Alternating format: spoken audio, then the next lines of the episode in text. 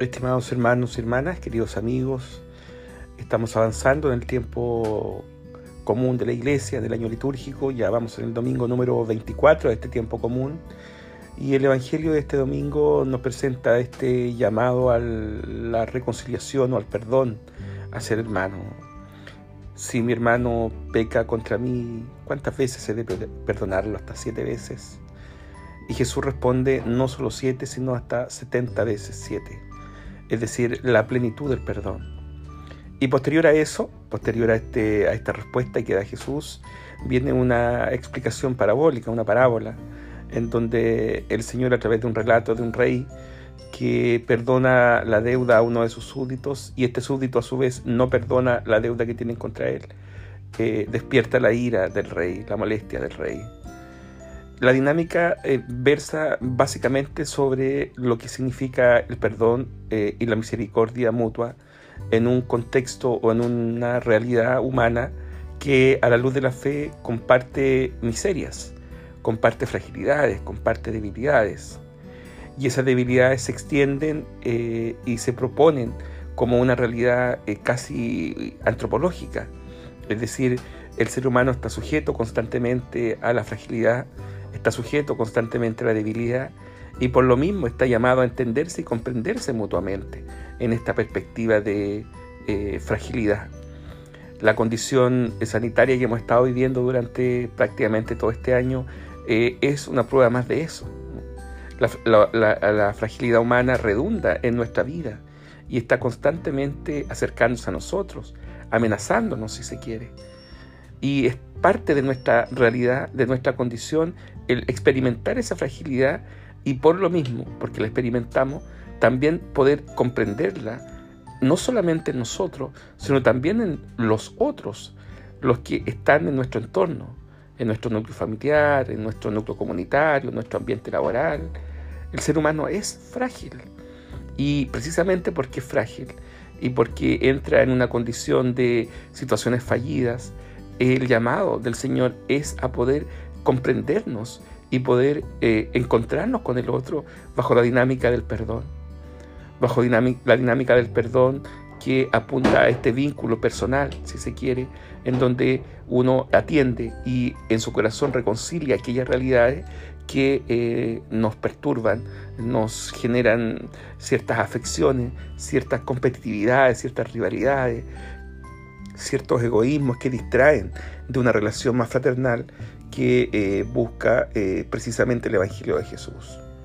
Por eso es que este texto que hoy día nos proporciona la liturgia de la iglesia se vincula o viene a complementar aquello que el domingo pasado reflexionábamos respecto de la corrección fraterna.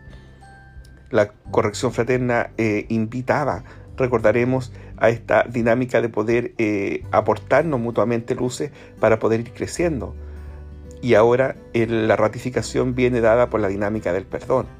No porque el otro se equivoque, no porque el otro falle, no porque el otro tenga caídas, yo inmediatamente lo voy a marginar o condenar. Porque yo también tengo caídas, porque yo también tengo fallas, porque yo también tengo limitaciones.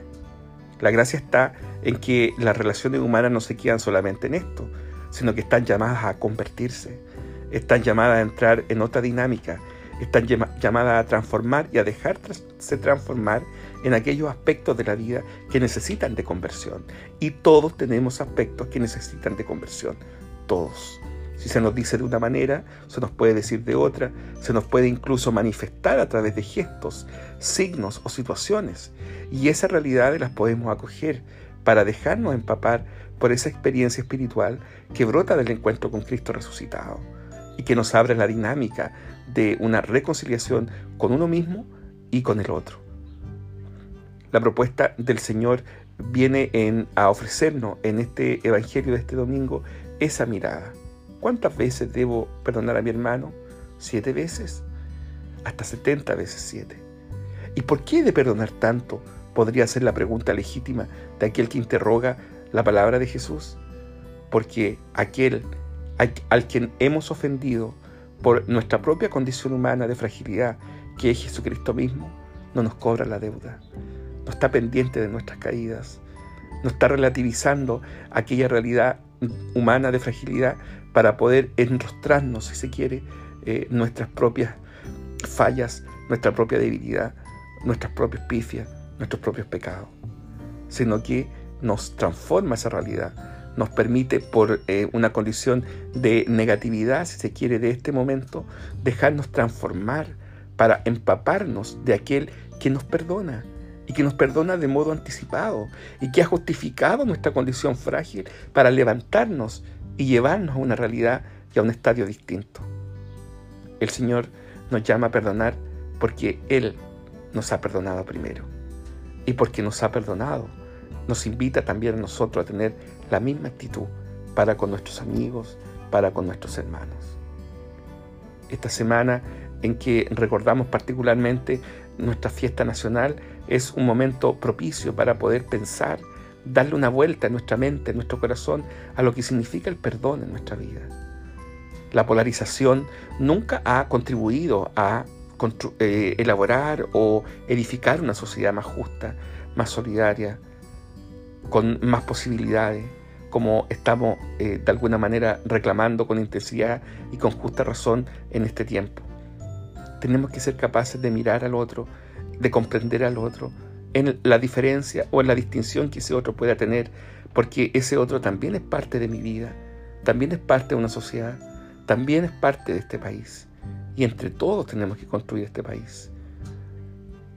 Este tiempo de fiesta nacional puede ayudarnos a abrirnos en esa perspectiva para que bajo la dinámica y el amparo cristiano del perdón podamos entre todos, en medio de la pluralidad y la diferencia que cada uno y entre, cada, entre nosotros podamos tener, eh, dejarnos construir y poder construir una sociedad, un país, un Estado que tenga características distintas a las que eh, hemos ido viviendo y hemos ido de alguna manera reclamando en este tiempo.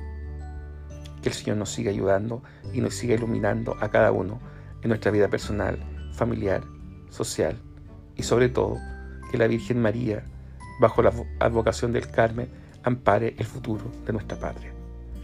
Tengan todos ustedes una muy buena semana de la chilenidad.